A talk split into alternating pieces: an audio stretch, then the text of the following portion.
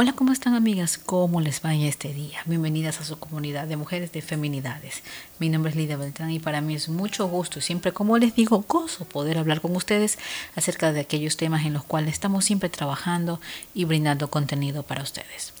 Bueno, pues el día de hoy quiero compartirte un tema acerca de cómo escoger una verdadera amistad. En la vida vamos a tener muchas oportunidades de conocer infinita cantidad de personas, de conseguir un buen amigo y a veces no es fácil. Y no lo es por nuestra tendencia a dejarnos llevar por la desconfianza, por ser posesivos o por no ser honestos. Pero debemos buscar amistades de calidad. También necesitamos aprender a ser nosotros. Claro que sí, nosotros mismos. ¿Por qué? Porque para ser amigos hay que tener calidad. Calidad de gente, calidad de servicio, de don. Y que nuestras amistades sepan que pueden contar con nosotros donde quiera que estemos y que siempre estamos brindando honestidad pues nuestra amistad debe de ser un compañerismo total para la persona que nos está brindando esa oportunidad. Y aunque sea de lejos, estaremos pendientes con una llamada, un mensaje, un detalle que enviemos. En todo tiempo se ama al amigo. Y ese amigo es como un hermano, aún en tiempo de angustias. Lo dice el libro de Proverbios 17, 17. La amistad puede ser más que familia. Las amistades pueden llegar a ser en muchos casos más que la familia. ¿Por qué? Porque muchas veces la vida nos aleja de la familia llevándonos a otros países y nuestros nuevos amigos y vecinos se convierten en esas personas más cercanas con las que podemos contar. Sepamos apreciar siempre y prestar atención debida a nuestras amistades de calidad. La Biblia está llena de sabios consejos para todo en esta vida y conseguimos también consejos sobre las amistades que nos pueden estar afianzando más que todo en las relaciones. Busquemos, estudiemos la palabra. Nuestro nuestro momento, nuestro corazón a veces está un poco angustiado, temeroso. Y es ahí donde a veces como mujeres incluso cogemos y llamamos a nuestras amigas. Les preguntamos si tienen un tiempo y espacio para hablar con nosotras porque queremos hablar con ella. Le queremos decir lo que nos está sucediendo.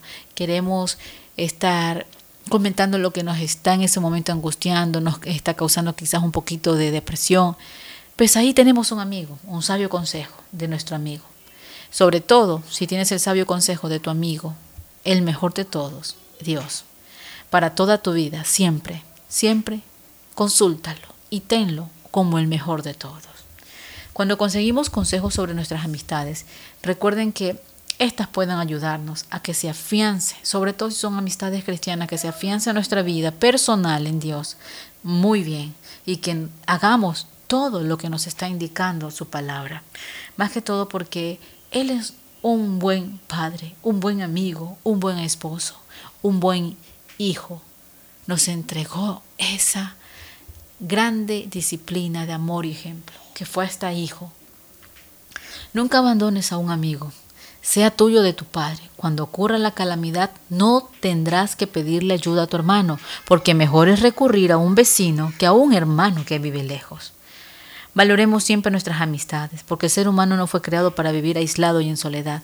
Debemos buscar compartir con otros y fortalecernos con la compañía que escojamos. Por eso vamos a necesitar siempre cerciorarnos de que sean esas amistades de calidad. Las personas honestas, dispuestas a ayudarte, son valiosas y son las mejores amistades que podremos conseguir. Por lo general, siempre realmente puede ser así. Ahora, te quiero incluso comentar que dentro del matrimonio puede existir amistad.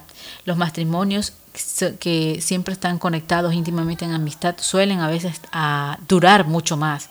Y si en una amistad incluimos a Dios, oramos por nuestro amigo, por nuestra amiga, por la relación que será bendecida y más fuerte aún en nuestro matrimonio. Y seamos siempre amigos, Seamos amigos, busquemos la calidad antes que la cantidad. Busquemos siempre esa persona que nos haga sacar lo valioso de nosotros y expresa nuestra mejor versión. Y bueno, pues realmente te puedo decir que para concluir, el libro de Eclesiastés 4:12 me dice que si alguno prevaleciere contra uno, dos le resistirán, y cordón de tres dobleces no se rompe pronto. ¿Qué quiere decir? Que si tú tienes amigos, es mucho mejor que tiene fuerza para orar. Hay una lucha, hay una guerra espiritual siempre en cada una de nuestras vidas. Pero si estás solo, no te puede ayudar nadie. Así es que mucho mejor, busca la calidad de amigos antes que la cantidad. Que Dios te bendiga, mi querida amiga, en este día. Y recuerda, queremos siempre expresar lo mejor y sobre todo tener calidad de amistad, calidad de amigos, calidad de corazón, calidad de mujer, mujer de Dios.